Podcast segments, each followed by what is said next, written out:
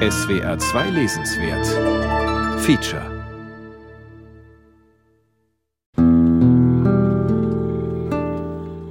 Nehmen wir mal den Alkohol, der populärste Suchtstoff. Ein Alkoholrausch ist eine Form der Enthemmung, die man sonst im Leben nicht hinkriegt, würde ich sagen. Ich meine, wie viele Menschen haben Amphetamine genommen? Es war wirklich etwas, ähm, das natürlich gerade auch bei Künstlerinnen und Schriftstellern beliebt war, weil es ja aufputscht und man ist gut drauf. Im Rausch. Schriftstellerinnen und Abhängigkeit. Ein Feature von Maike Albert. Ja, und da habe ich angefangen oder habe äh, das Trinken als natürlich als Funktion, das ist ja so klassisch, das ist ja auch bekannt, irgendwie enthemmend und so weiter und so fort entdeckt. Und ich könnte nicht behaupten, dass ich je damit wieder aufgehört habe. Und die Kehrseite des Rausches ist der Kater, ne? Und Amphetamine waren damals noch legal. Also man konnte die sich vom Arzt verschreiben lassen. Und da war dann natürlich auch das Gefühl, naja, wenn der Arzt es verschreibt, dann ist es ja ein Medikament und dann ist es ja nichts Schlimmes. Rausch, Kunst und Schreiben. Das war über Jahrhunderte ein und dasselbe. Schließlich ging es darum, in andere Sphären vorzudringen, jenseits der schnöden Wirklichkeit. Allerdings machten vor allem Männer diese Erfahrungen. Suff galt oftmals als Coolness-Faktor. War es nicht auch etwas Subversives? Mit den bürgerlichen Tugenden hatte der Rausch jedenfalls nichts zu tun. Im 20. Jahrhundert gibt es dann auch viele Schriftstellerinnen, die trinken oder insgeheim Medikamente schlucken. Oft sind es sogar die erfolgreichsten und eigenständigsten. Ingeborg Bachmann zum Beispiel, die Italienerin Elsa Morante oder die Dänin Tove Ditlevsen. Sie wollen Intensität und Entgrenzung, um sich literarisch entfalten zu können. Und sie wollen den Rollenbildern ihrer Herkunft entkommen. Vielleicht auch eine Pause von allem, was normalerweise den Frauenalltag ausmacht. Und manchmal halten sie den Druck nicht aus. Erste Station, Kopenhagen 1949. Also es gibt kaum eine andere Autorin, wo da Leben und Literatur dermaßen zusammenhängt. Also sie hat ihr Leben immer benutzt als Stoff für die Literatur. Das haben auch die Leser und da muss man tatsächlich auch sagen Leserinnen gemerkt, denn sie hat ihre eigenen Probleme, ihre eigenen Grundtragiken und Dramen als menschliche Grundtragiken erkannt und darüber hat sie geschrieben. Der Übersetzer und Literaturkritiker Peter Urban Halle. Äh, Die Rede ist von Tove Ditlevsen, dänische Dichterin und Schriftstellerin, 1917 geboren, eine Ikone der Frauenbewegung.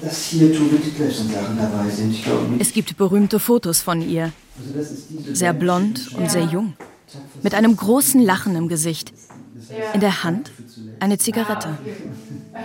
Peter Urban Halle, dem ich in seinem Berliner Wohnzimmer gegenüber sitze, kramt Schallplatten mit Ditlevsen-Vertonungen hervor.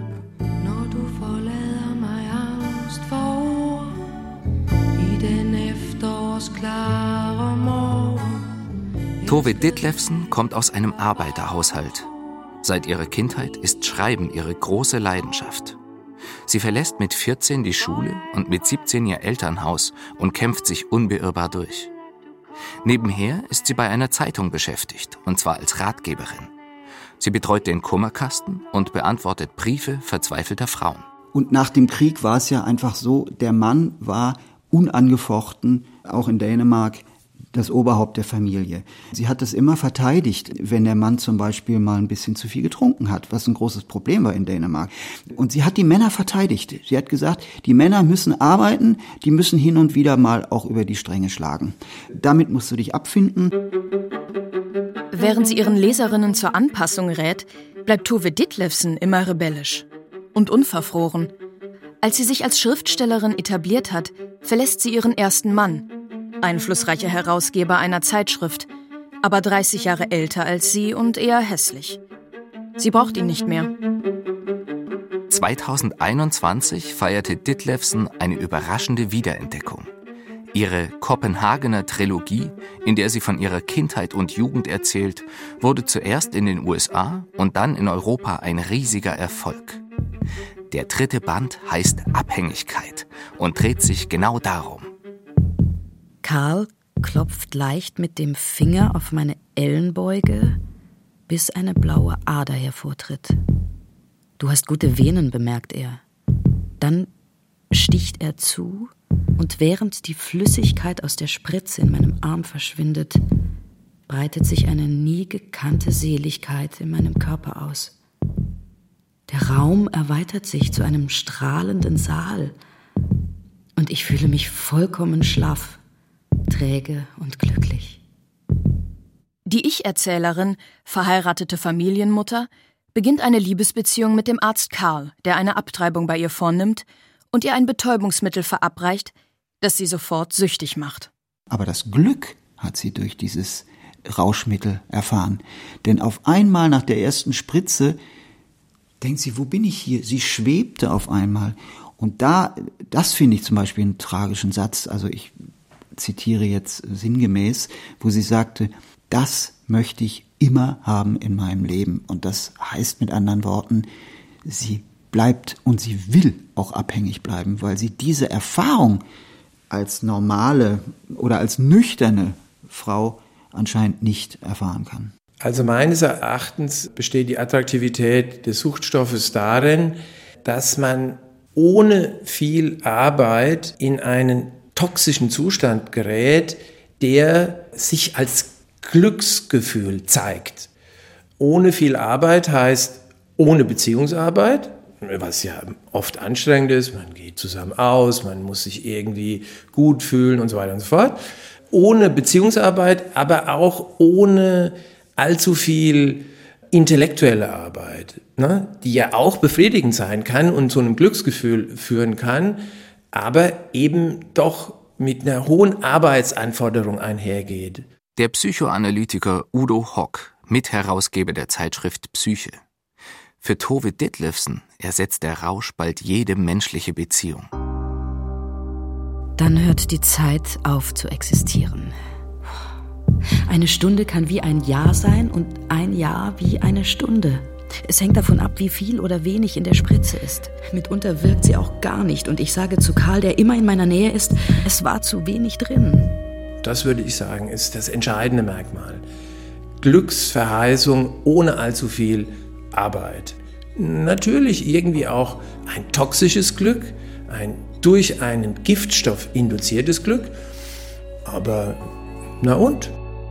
Das Schreiben war für sie sehr wichtig, weil es mit ihrem Leben zusammenhing. Und ich glaube, es half ihr dabei, das Leben mal zusammenzufassen und sich selbst darüber im Klaren zu sein, was ist eigentlich mit mir passiert, was mache ich eigentlich.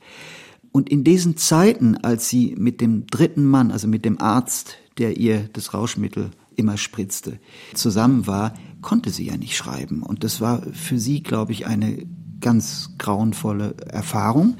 Und das hat ihr auch geholfen, sich selber vielleicht dann doch da herauszubringen aus dieser äh, verdammten Situation in der Klinik, in der sie war. Das heißt, bei ihr war das Schreiben eine Art Medizin. Tove Ditlevsen schildert auf gnadenlose Weise, wie sie dem Suchtstoff erst viele Jahre lang verfällt und sich dann im letzten Moment befreit. Denn ganz hatte sie das Glück der Kreativität eben doch noch nicht vergessen. Aber der Rausch bleibt eine Verführung. Dann wurde meine Aufmerksamkeit auf einmal von einem hübsch erleuchteten Apothekenschaufenster abgelenkt. Es verströmte ein sanftes Funkeln von Quecksilberbehältern und mit Kristallen gefüllten Zylindergläsern. Ich blieb lange davor stehen, während die Sehnsucht nach ein paar kleinen weißen Tabletten, an die man so leicht herankam, in mir aufstieg wie eine dunkle Flüssigkeit. Entsetzt bemerkte ich, dass diese Sehnsucht so tief in mir saß, wie die Holzfäule in einem Baum oder ein Fötus, der in einem wächst und ein Eigenleben führt, obwohl man nichts von ihm wissen will. Das Problem, finde ich, ist wirklich diese verheerenden Auswirkungen, wenn es zu einer Steigerung kommt. Die Abgründe des Suchtabhängigen sind wirklich, glaube ich, kaum zu erfassen, ohne dass man es vielleicht entweder bei jemandem gesehen hat oder selbst erfahren hat. Die extreme Scham zum Beispiel, finde ich. Die Leute lassen sich nicht in die Karten gucken, wenn es ein bestimmtes Maß überschritten hat. weil wenn sie das täten, würde man eben sehen, wie, wie abhängig sie sind. Ne? Das ist natürlich eine Art von, von Regression, Rückentwicklung, die man eigentlich verheimlichen will. Das finde ich elementar. Also gerade in diesen Jahren 50er, 60er Jahre, da war das große, also so wie um die Jahrhundertwende die sogenannte Hysterie, ja, hieß das schlechte Nerven. Und es hatten vor allen Dingen Frauen. Ja, und zwar deswegen, oder wenn, und das war ja, lag ja nahe, wenn sie Doppelarbeit machen mussten. Ne? Sie haben sowohl gearbeitet, um auch die Familie mit durchzubringen, weil das vom Mann nicht reichte, das Gehalt. Und gleichzeitig mussten sie den Haushalt machen, denn das hat der Mann nicht gemacht. Und sie mussten sich um die Kinder kümmern. Und dann kriegten die schlechte Nerven, weil sie müde waren, abgespannt, unglücklich, unzufrieden und so weiter. Und dann gingen sie zum Arzt und sagten, ja, sie haben schlecht. Und dann gab es Nervenpillen. Und das war eine, eine, eine Sache in, in Dänemark, die in dieser Zeit, ich weiß gar nicht, wie das in Deutschland war, aber das war eine ganz übliche Geschichte. Der Arzt hat das verschrieben. In Deutschland war es genauso. Eine gesellschaftlich bequeme Lösung. Die Frauen ließen sich betäuben, statt aufzubegehren. Und die Ehemänner waren von der Aufgabe entbunden, sich mit den Nöten ihrer Frauen auseinanderzusetzen. Oder gar ihr eigenes Rollenverständnis in Frage zu stellen. Tove Ditlevsen hätte sich allerdings beinahe komplett verloren. Das muss man ja auch nochmal sagen, dass, glaube ich, bei einer progredienten Sucht diese äh, Sucht selbst auch so ein Eigenleben annimmt ne? und die Persönlichkeit dahinter so ein bisschen verschwindet, ne? weil man einfach sagt, ich brauche jetzt den nächsten Rausch äh, und das irgendwie so im Vordergrund steht, dass die Differenziertheit auf jeden Fall darunter leidet. Ne? Es ist auf jeden Fall eine Versklavung. Ja. Der Stoff ist dann irgendwie größer als man selbst. Ne? Äh, das, das stimmt schon. Wir wissen ja, Leute, die sind schwerst krank, und die sagen zu ihnen, du musst jetzt aufhören. Äh, ne? Man kann sagen, äh, nehme ich jetzt äh, das Leben oder die, die Sucht? Und dann sagen die, ich nehme die Sucht und sterbe dann halt. Da gibt es ja unzählige Beispiele dafür. So stark ist diese Abhängigkeit. Ne? Bigger than life, ne? könnte man das nennen. Mit Hilfe ihres vierten Mannes Viktor, den sie 1951 heiratet, kann sich Ditlevsen von ihrer Abhängigkeit lösen. Ihre ungeschönte Bestandsaufnahme kommt 20 Jahre später heraus und stößt auf große Resonanz. Als Viktor 1973 stirbt, gehen Tove Ditlevsen bald darauf die Kräfte aus. Es war tatsächlich so, dass bei ihrem Tod 1976 war es, glaube ich, wo sie sich das Leben genommen hat, standen ja Tausende von Menschen an diesem Leichenzug. Und davon waren 90 Prozent Frauen das liegt aber ganz sicher an ihrer Tätigkeit als Mitarbeiterin, Redakteurin, Briefkastenredakteurin in diesem Familienjournal. Aber alle, die sie gekannt haben, sagen, diese Frau hatte eine Aura, diese Frau hatte eine Ausstrahlung und auch eine Wärme trotz allem.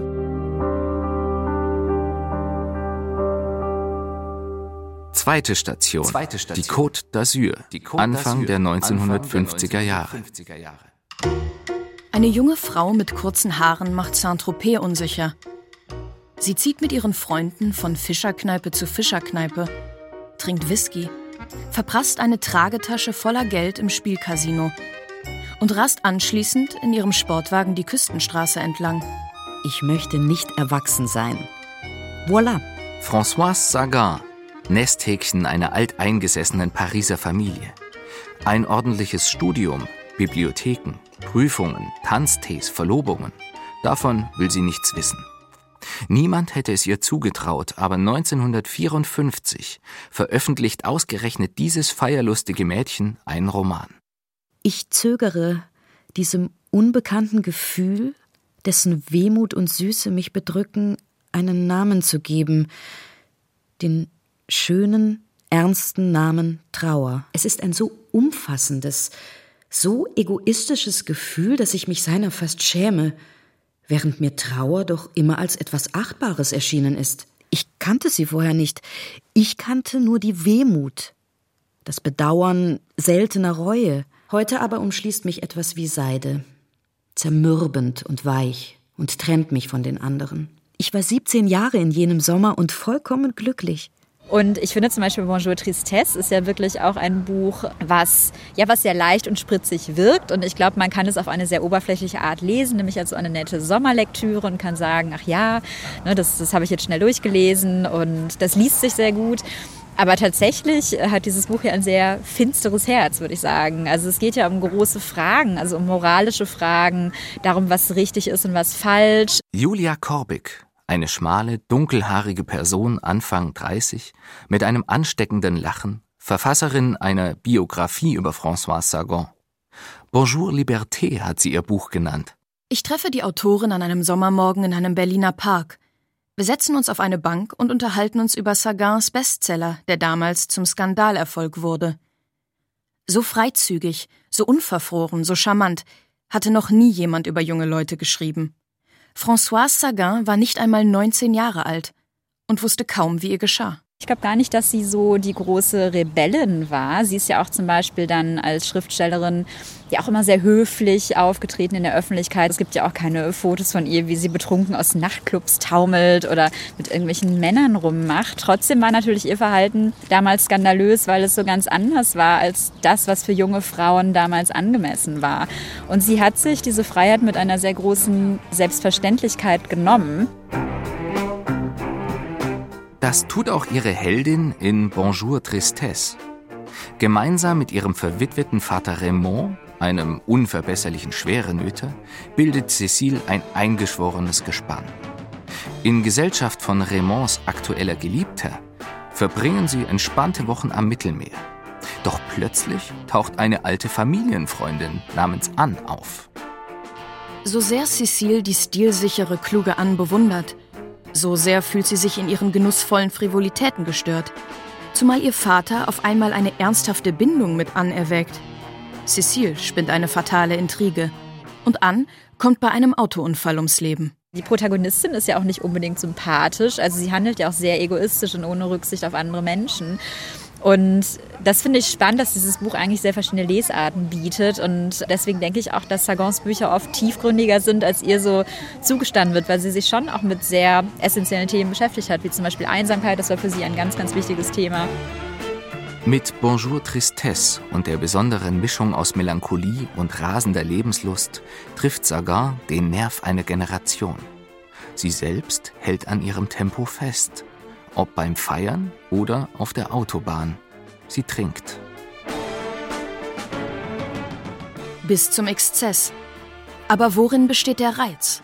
Nehmen wir mal den Alkohol, der populärste Suchtstoff. Ein Alkoholrausch ist eine Form der Enthemmung, die man sonst im Leben nicht hinkriegt, würde ich sagen.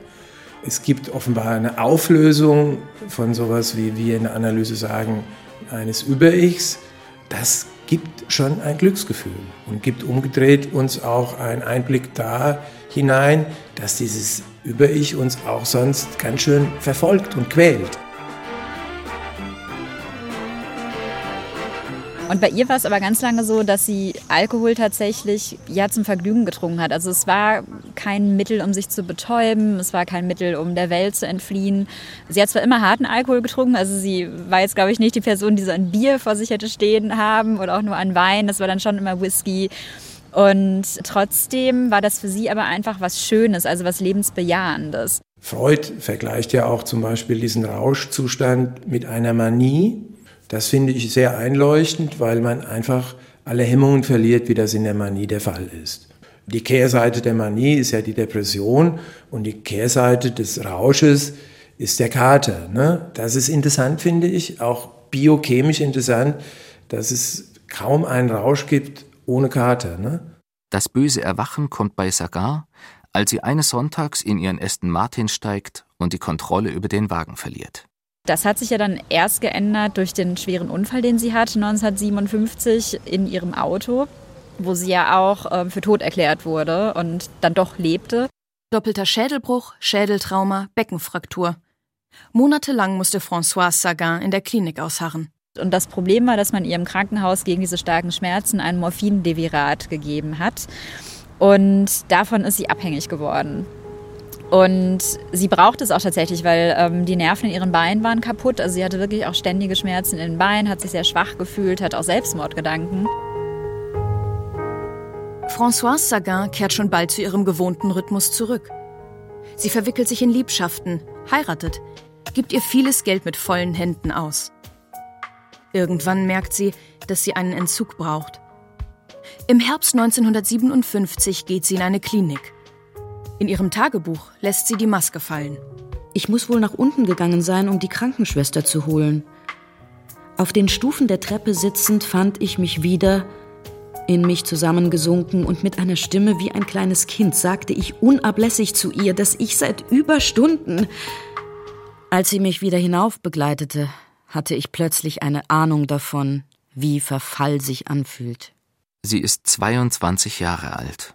Also ihre ähm, Art, mit schwierigen Situationen umzugehen, war bis dahin immer gewesen, sie flieht. Sie geht irgendwo hin oder sie fährt weg oder sie trifft sich mit jemandem oder sie umgibt sich mit ganz vielen Menschen oder sie sucht den Exzess im Casino, wo auch immer. Und das fiel ja jetzt alles weg. Und da merkt man schon, dass es sehr, sehr schwierig für sie ist. Und ähm, ich glaube, das hat sie dann auch nie wirklich gelernt. Und deswegen war sie dann auch immer wieder so anfällig für Drogen. Im September 1965 gibt Sagar einem Journalisten des Schweizer Fernsehens ein Interview. Sie ist 30, Mutter eines kleinen Sohnes und ein Weltstar mit Millionenauflagen. Ihre Romane Ein gewisses Lächeln oder Lieben Sie Brahms werden verfilmt. Wie es denn sei mit ihrer Freiheit, fragt der Reporter. Es gibt einen sehr guten Satz von Jean-Paul Sartre dazu. Freiheit ist nicht das zu tun, was man möchte, so wie es gemeinhin heißt. Nein, es ist subtiler. Freiheit ist das zu wollen, was man tun kann. Ich habe Lust, das zu tun, was ich tue. Und in diesem Sinne bin ich frei. Sagan raucht eine Zigarette nach der anderen, aber pariert die Anwürfe locker und eher knapp. Ob Schreiben ein Beruf sei oder eine Berufung, bohrt der Gast weiter. Ich habe wirklich keine Ahnung. Es ist eine Berufung. Es ist der Geschmack am Schreiben. Daraus wurde dann ein Beruf. Es ist also eine Berufung, die es mir erlaubt, davon zu leben. Die Schriftstellerin legt eine erstaunliche Zähigkeit an den Tag. Im Schnitt bringt sie alle zwei Jahre einen Roman oder ein Theaterstück heraus. Aber die Unbeschwertheit, die sie zu Beginn ihrer Karriere besaß, ist verloren. Ja, aber letztendlich muss man sagen, dass dieser Unfall bei ihr dann wirklich auch ja so der Anfang vom Abstieg war, weil natürlich sie dann durch diesen ja, Drogenkonsum und auch durch den Alkoholkonsum letztendlich das aufgegeben hat, was ihr am wichtigsten war, nämlich ihre Freiheit und Unabhängigkeit. Also sie hat sich dann abhängig gemacht von Dingen und eigentlich war das ja immer genau das, was sie nicht wollte. Dritte Station. Rom 1966, Via Bocca di Lione und Via Giulia. In meiner Trunkenheit kann ich nur maßlos sein. In meiner Trunkenheit kann ich nur maßlos sein und nehmen, und trinken und dauern, und nehmen und dauern. Meine Zweifel, bitter und ungestillt, versickern in den Abendtiefen. Müdigkeit sinkt an meinem Ohr. Die Dichterin Ingeborg Bachmann, bewundert und umschwärmt. Das war doch gestern schon. Sie war schon seit das 1954 eine Art Popstar. Die Schlafwege kenne ich bis ins süßeste Gefild. Damals landete sie auf dem Titelblatt des Wochenmagazins Der Spiegel. Ingeborg Bachmann verkörpert genau wie Françoise Sagan und Tove Ditlevsen den Typus der neuen Frau. Wie groß ihre innere Schwäche ist, weiß kaum jemand. Wir hatten eine wunderbare Nähe. Ich respektierte sie sehr, aber nein, wir hatten ein sehr freies, schönes, ordentliches, respektvolles äh, und doch auch sehr unmittelbares Verhältnis zueinander. Mosche Kahn, einer der bedeutendsten Übersetzer aus dem Italienischen, groß und blauäugig, die Liebenswürdigkeit in Person. Er zieht 1966 nach Rom um und Ingeborg Bachmann findet Gefallen an seiner klugen, weltläufigen Gesellschaft.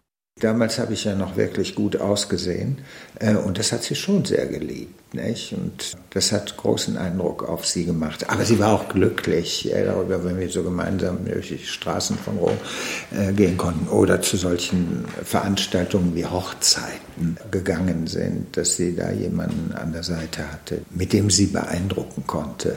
Ach, ich weiß nicht, wir haben so Dinge unternommen. Und wir äh, sind auch gemeinsam zur Henze rausgefahren, wenn die Zeit der Weinlese war. Mit dem Komponisten Hans-Werner Henze verband Ingeborg Bachmann eine lange Freundschaft. Später verwickelte sie sich in eine fatale Liebesbeziehung mit dem Schriftsteller Max Frisch. Die Freundschaft war natürlich da, aber sicher nicht mehr die ursprüngliche, die mal bestanden hat. Weil auch bei Henze, ähnlich wie bei Frisch, war die Ingeborg Bachmann immer ungeheuer beeindruckt von der Tätigkeit und der Aktivität bei Frisch einerseits, bei Henze genauso, nicht? dass der sich hinsetzen konnte und seine Partituren schreiben konnte. Das fand sie alles erschreckend und sie kriegte nichts mehr hin.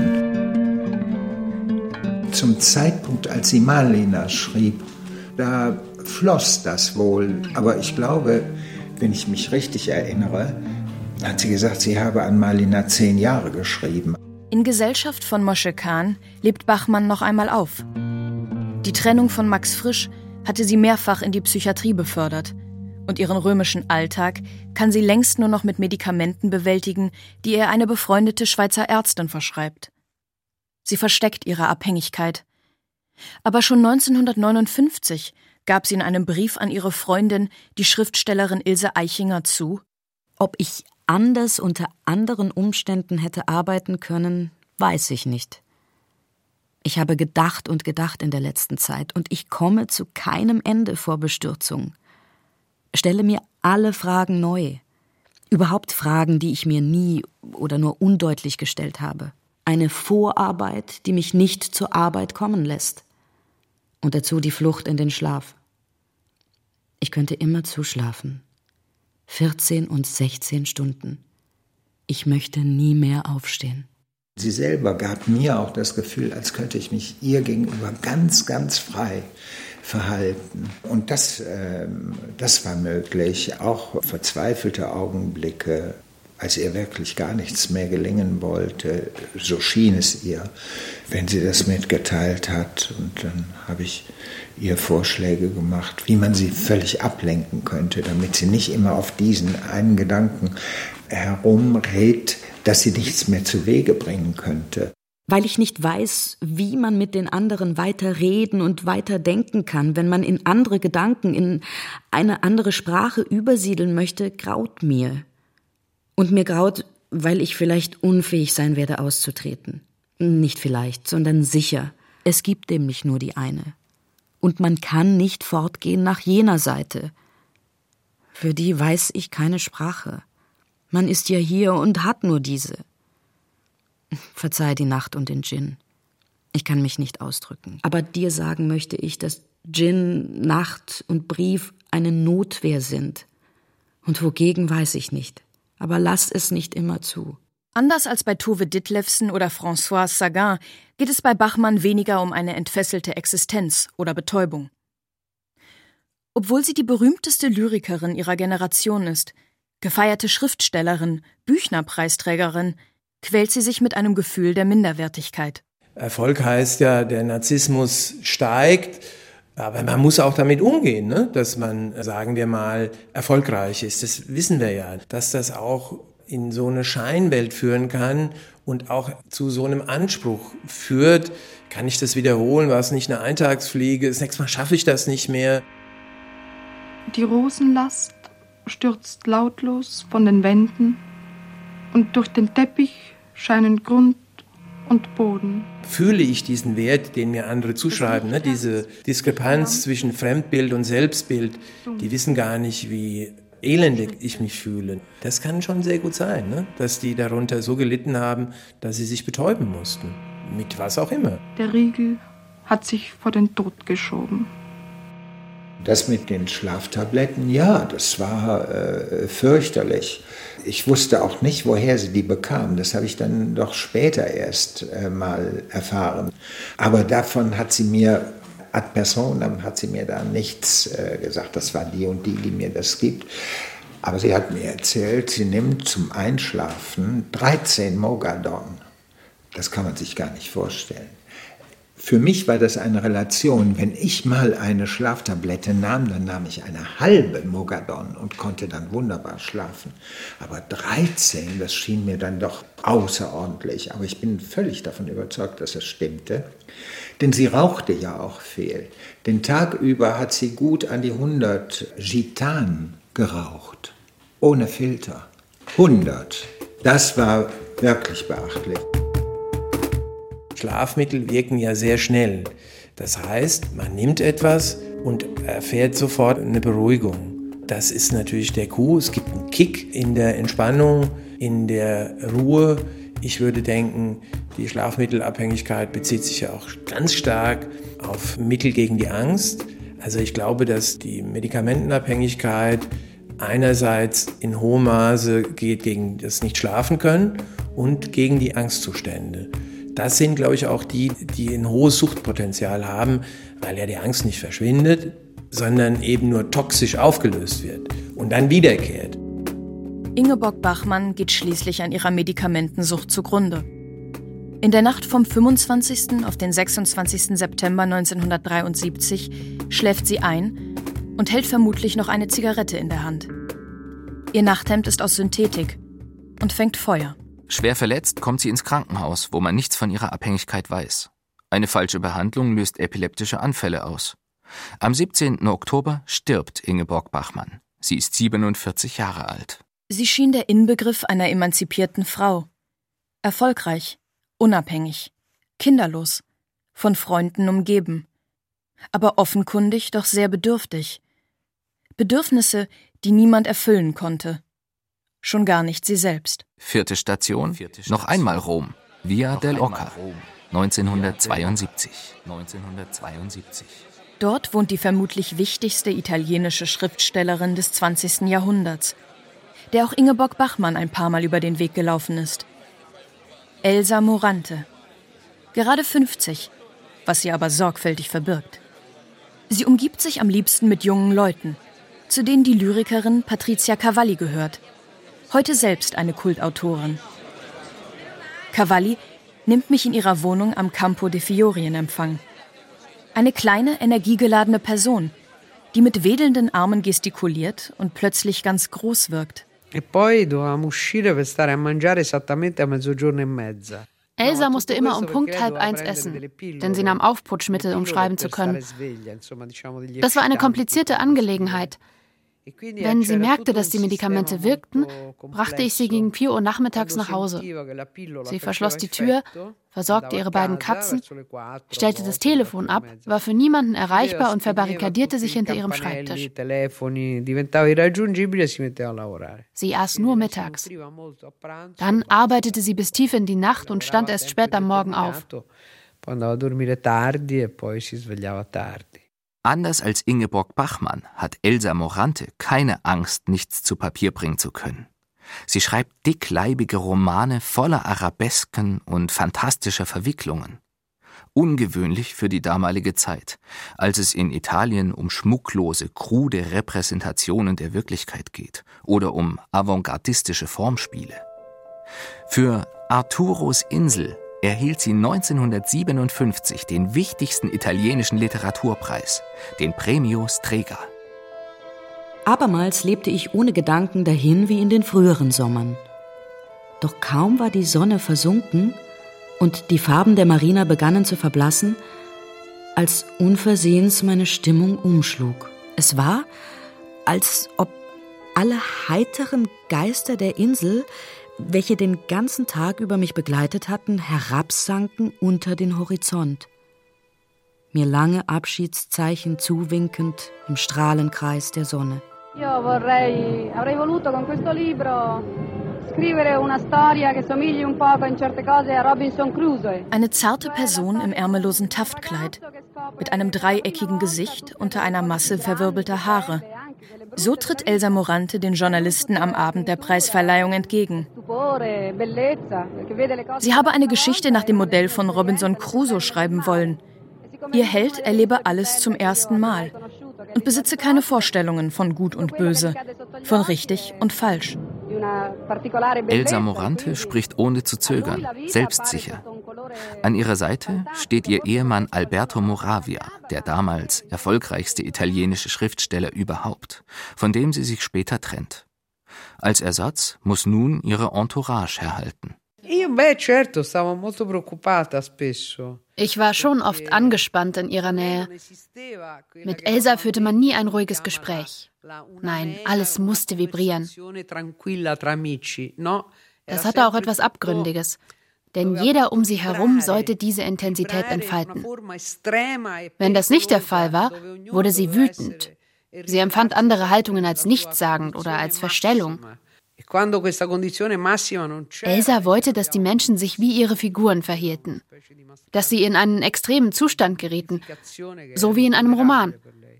Auf der anderen Seite zog das gerade Menschen an.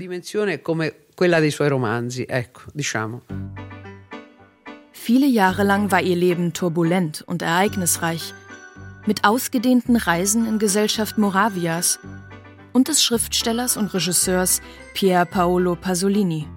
Mit Patricia Cavalli erkundet Elsa Morante das Rom der einfachen Leute und fahndet nach Schauplätzen. Ihr monumentaler Kriegsroman La Storia, den sie als eine Ilias unserer Zeit bezeichnet, kommt 1974 heraus. Ein Bestseller und ein Buch, das für Italien identitätsbildend wirkt und mit Claudia Cardinale verfilmt wird. Und Morante schreibt weiter, immer unter dem Einfluss von Aufputschmitteln. Um schlafen zu können, nimmt sie ebenfalls Tabletten. Amphetamine wie Captagon gibt es ohne Rezept in der Apotheke. Das Medikament erhöht den Dopamingehalt im Gehirn und steigert die Leistungsfähigkeit. Aber der Konsum über einen längeren Zeitraum führt zu Persönlichkeitsstörungen. Sempre tutti erano in una condizione un po' intimidita. Im Umgang mit ihr waren alle immer in Hab-Acht-Stellung. Wegen ihrer überbordenden Art, wegen ihrer Angriffslust. Ich glaube, dass die Medikamente da schon eine große Rolle spielten. Man sollte die Chemie nie unterschätzen. Nach meinem Eindruck war ihr Charakter früher ganz anders gewesen.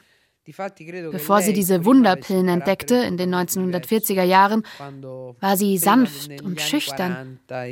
Praktisch das Gegenteil von ihrer späteren überwältigenden Aggressivität.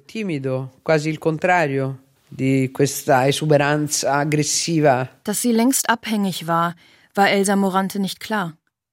Anfang der 1980er Jahre kommt es zu einem Selbstmordversuch. Bis zu ihrem Tod 1985 leidet sie nicht nur körperliche Qualen, sondern ist auch verwirrt und desorientiert. Folgen des Medikamentenmissbrauchs. Fünfte Station, Fünfte Rio Station. de Janeiro, Rio de Janeiro 1943. 1943. Eine 23-jährige Juristin veröffentlicht einen Roman mit dem verblüffenden Titel Nahe dem wilden Herzen auch die Erzählweise ist wild. Dann ein großer, stillstehender Moment. Mit nichts darin. Sie öffnete die Augen weit, wartete. Nichts kam. Weiß. Plötzlich lief ein Zittern durch den Tag und wie aufgezogen begann alles wieder anzulaufen. Die Schreibmaschine holpernd, die Zigarette des Vaters qualmend, die Stille die kleinen Blätter, die gerupften Hühner, die Helligkeit, die Dinge lebten wieder auf, hatten es eilig wie ein dampfender Wasserkessel. Weibliche Introspektion, die dunklen Winkel der Seele in gleißendes Licht getaucht und alles in einer ungewöhnlichen Sprache voller kühner Bilder, so etwas hatte es in der brasilianischen Literatur noch nicht gegeben. Die Verfasserin heißt Clarice Lispector eine geheimnisvolle Person von faszinierender Schönheit, die niemanden unberührt lässt. Ihre schriftstellerische Karriere beginnt mit einem Paukenschlag. Genau wie bei François Sagan, Ingeborg Bachmann und Tove Ditlevsen. Sie hatte eine schwere Kindheit hinter sich. Ihre jüdische Familie war aus der Ukraine, wo Clarissi 1920 geboren wurde, vor Pogromen nach Brasilien geflohen. Die Mutter, seit einer Vergewaltigung durch einen russischen Soldaten Syphilis krank, kannte sie nur bettlägerig und stumm.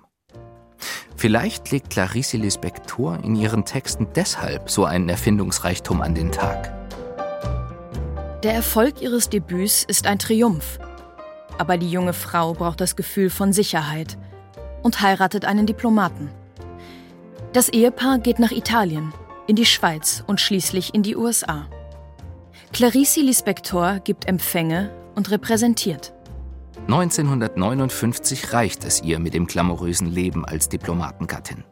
Sie lässt sich scheiden und kehrt pünktlich zur Erfindung des Bossa Nova mit ihren beiden Söhnen nach Rio de Janeiro zurück, schlägt sich unter dem Pseudonym Helen Palmer mit Zeitungskolumnen über Haushaltsfragen und Schminktipps durch. Ihre literarischen Texte sind alles andere als konventionell und stecken voller Überraschungen. Das hängt, glaube ich, auch schon mit einer ganz grundsätzlichen Haltung der Autorin zusammen, die nämlich unglaublich unvoreingenommen ist. Der Übersetzer Louis Ruby. Er hat Lispector ins Deutsche übertragen. Die weiß nicht vorher, was sie einem zeigen will oder wo sie einen hinführen oder gar indoktrinieren will, sondern die lernt die Figuren kennen und lässt die machen und äh, lässt die vor allem auch in ihrer eigenen Unklarheit und Vielschichtigkeit, naja, ich will fast sagen, ins fiktionale Leben treten. Ja. Und man erfährt eben sehr viel Zwiespalt, sehr viel Widersprüchliches, aber auch sehr viel Energie. Annas Kinder waren gut, etwas Reales und Saftiges. Sie wuchsen, nahmen Bäder, forderten verwöhnt immer vollständigere Augenblicke. Die Küche war geräumig genug, der Herd, der nichts taugte, knallte hin und wieder. In der Wohnung, die sie nach und nach abbezahlten, herrschte ziemliche Hitze.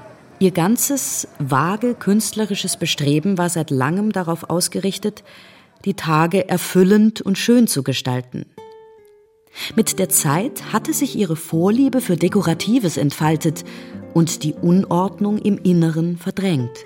Sie schien entdeckt zu haben, dass alles einer Vervollkommnung entgegenging. Jedem Ding war ein harmonisches Äußeres zu verleihen. Das Leben konnte gestaltet werden durch die Hand des Menschen.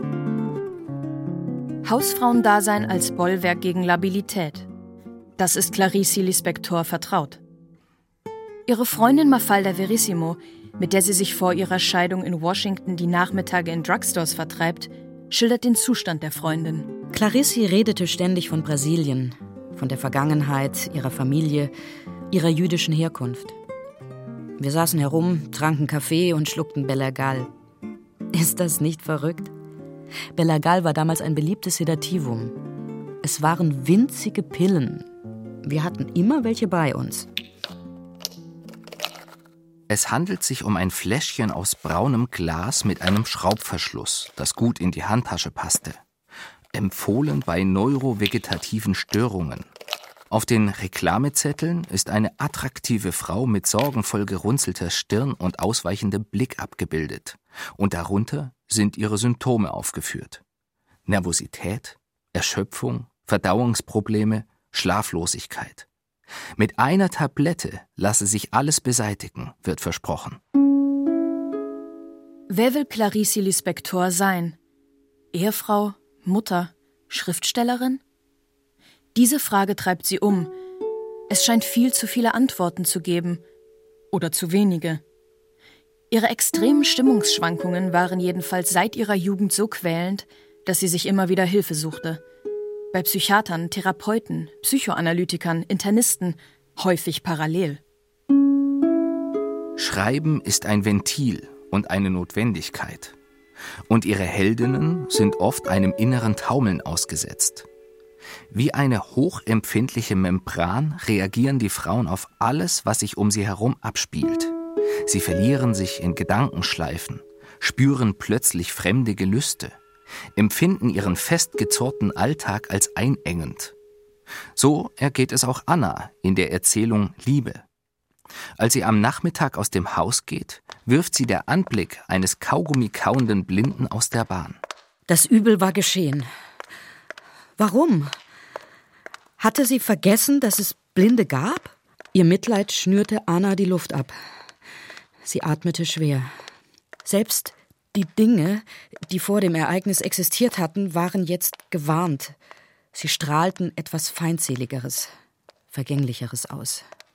Die Welt war wieder ein Unwohlsein. Mehrere Jahre stürzten in sich zusammen. Ausgestoßen aus ihren eigenen Tagen hatte sie das Gefühl, die Leute auf der Straße schwebten in Gefahr und hielten sich durch ein minimales Gleichgewicht in der Dunkelheit über Wasser.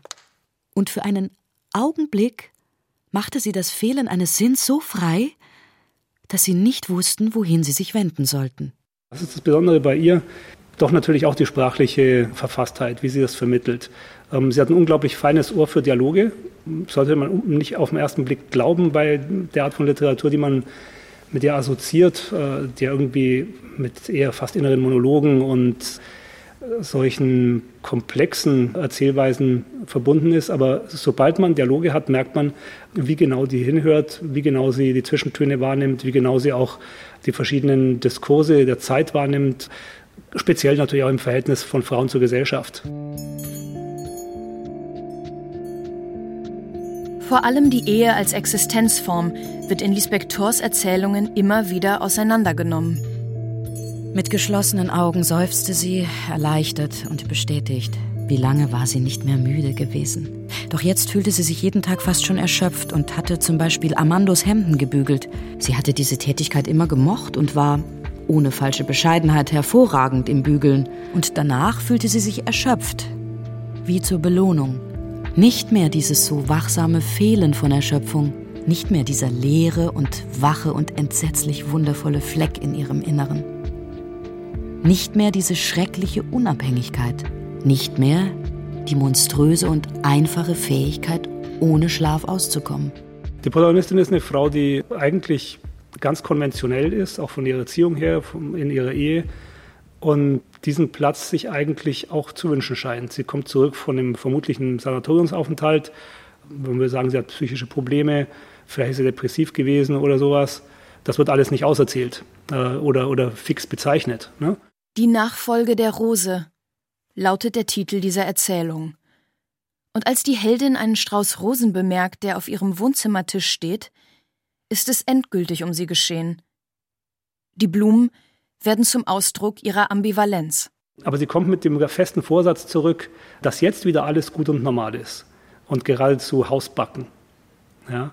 Aber in ihr ist auch die Sehnsucht oder der Drang zum Gegenteil zu etwas, was sich da nicht einfügt, noch nicht mal was sich auflehnt, sondern was ganz anders ist.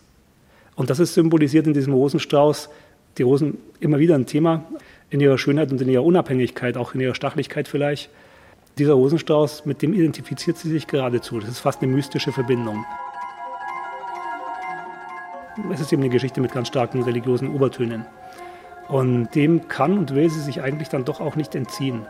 Aber es schneidet sie von der Kommunikation ab. Ihr Mann sitzt eigentlich geradezu fügsam und ratlos daneben, auch eigentlich noch mit einem Gefühl für sie. Aber da finden sie nicht zueinander. Wie keine der anderen Schriftstellerinnen vermag Clarice Lispector, psychische Ausnahmezustände in Worte zu fassen, ihre innere Lage zum Sujet zu machen. Ihr älterer Sohn, ein hochbegabtes Kind, wird als Heranwachsender schizophren. Sie selbst ist in Behandlung bei einer Psychoanalytikerin. Immer wieder raten ihr ihre Ärzte, den Medikamentenkonsum einzuschränken. Aber Clarice Lispector nimmt jeden Abend eine hohe Dosis Schlafmittel. Am 13. September 1966 schläft sie, genau wie später Ingeborg Bachmann, mit einer brennenden Zigarette ein. Eine Nachbarin bemerkt den Rauch, der aus der Wohnung aufsteigt, und es gelingt dem jüngeren Sohn, seine Mutter zu retten. Die Schriftstellerin erleidet schwere Verbrennungen und entgeht dem Tod nur knapp. Aber sie erholt sich. Inzwischen herrscht in Brasilien die Militärdiktatur. Kleine Freiräume gibt es noch. Und 1967 bekommt sie eine Rubrik im Jornal do Brasil, Rios auflagenstärkster Tageszeitung. Clarice Lispector, die 1977 an Krebs stirbt, konnte bis zum Schluss ein prekäres Gleichgewicht halten, trotz der Medikamente. Sechste Station. Sechste Leipzig, Station 2021. 2021.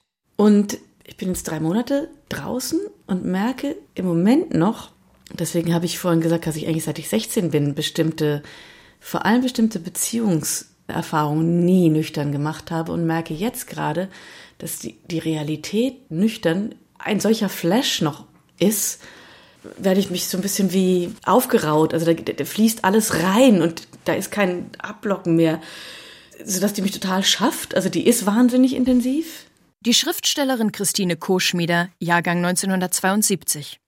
Übersetzerin, Literaturagentin, dreifache Mutter, von zierlicher Statur mit feinen Gesichtszügen, energiegeladen, führt mich in ihre Küche.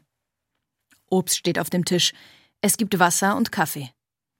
Die Betonwände sind unverputzt, und auch ihre Romane Trümmerfrauen und Schweinesystem haben etwas Raues, Temporeiches, Unverstelltes.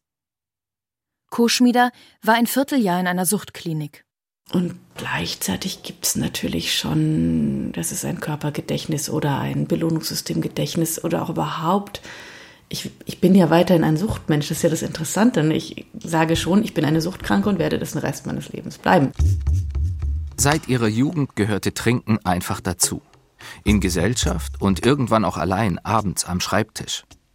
Christine Koschmieder kannte es von zu Hause nicht anders. Von allem ging ein ungeheurer Druck aus. Als ich ein Kind war, waren bei uns die Asterix und Obelix Hefte in so einem Regal im Wohnzimmer, war offenes Wohn-Esszimmer. Und äh, ich hätte immer so wahnsinnig gern Asterix Obelix gelesen. Und immer wenn vermeintlich alle Aufgaben erledigt waren, Tisch decken, Wäsche aufhängen, sonst was, hätte, hätte man sich hinsetzen und das lesen können. Und meine Mutter, die zum einen Alkoholikerin, Oberstudienrätin, Jahrgang 43, verschiedenst traumatisiert und auch psychisch krank war, war sozusagen, da gab es keine Mutter-Tochter-Beziehung, also es gab eine starke Parentifizierung äh, und was ich aber mit acht Jahren weißt du das alles nicht. Sozusagen, es gab nur dieses permanente auf der Hut sein, bloß nicht unbeschäftigt erwischt zu werden, weil nichts zu tun war, dann warst du der gesamten Gefahr dieser Person, die alle auf einen Angriff auf sich aufgenommen hat, ausgesetzt. Als die Eltern sich scheiden lassen, geht die 14-Jährige gemeinsam mit ihrer Adoptivschwester zum Vater. Ein beliebter Lehrer, ein cooler Typ. Und ebenfalls schwerer Trinker. Seinen Töchtern lässt er alle Freiheiten. Gerade arbeitet Christine Kusch wieder an einem Essay, der auch eine Spurensuche ihrer Abhängigkeit ist.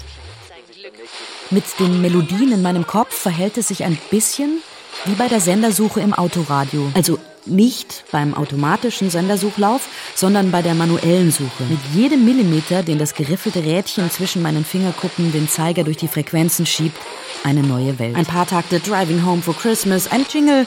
MDR Sachsen-Anhalt spielt die Hits unseres Lebens Rauschen. Feliz Navidad, ein totes Reh auf der Fahrbahn zwischen Bronco und Kala. Radio. Geht ins Ohr, bleibt im Kopf. Ja.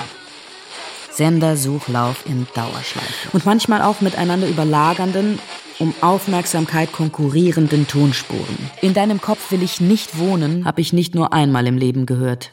Das Motiv des Sendersuchlaufs hat Co-Schmieder von der amerikanischen Essayistin Leslie Jameson übernommen, die 2017 eine Analyse ihres Alkoholismus vorlegte und von ihrer Genesung erzählte. Die Klarheit hieß ihr Buch. Genau wie für Jameson ist auch für Co-Schmieder nichts Heldenhaftes am Trinken egal wie sehr ich bewiesen habe mir und anderen, dass über Leistung und Durchhalten Dinge zu erreichen und ein Bild aufrechtzuerhalten sind, es gibt etwas, das kriegst und kriegst und kriegst du nicht.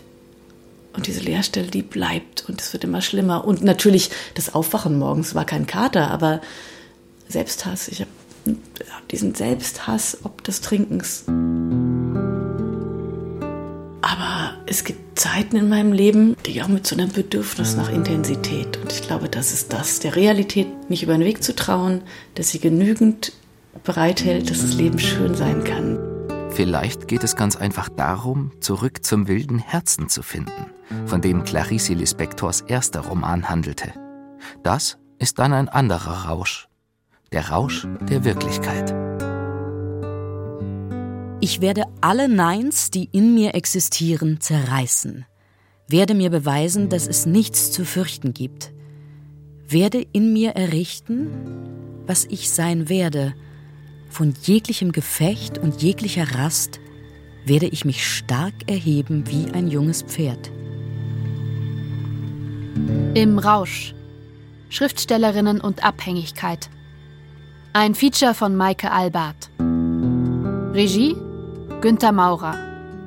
Es sprachen Annemarie Lux, Susanne Theil, Mareike Köhler und Stefan Müller-Doriat. Ton und Technik Fabian Vossler und Anke Schlipf. Redaktion Anja Brockert. Eine Produktion des Südwestrundfunks 2021.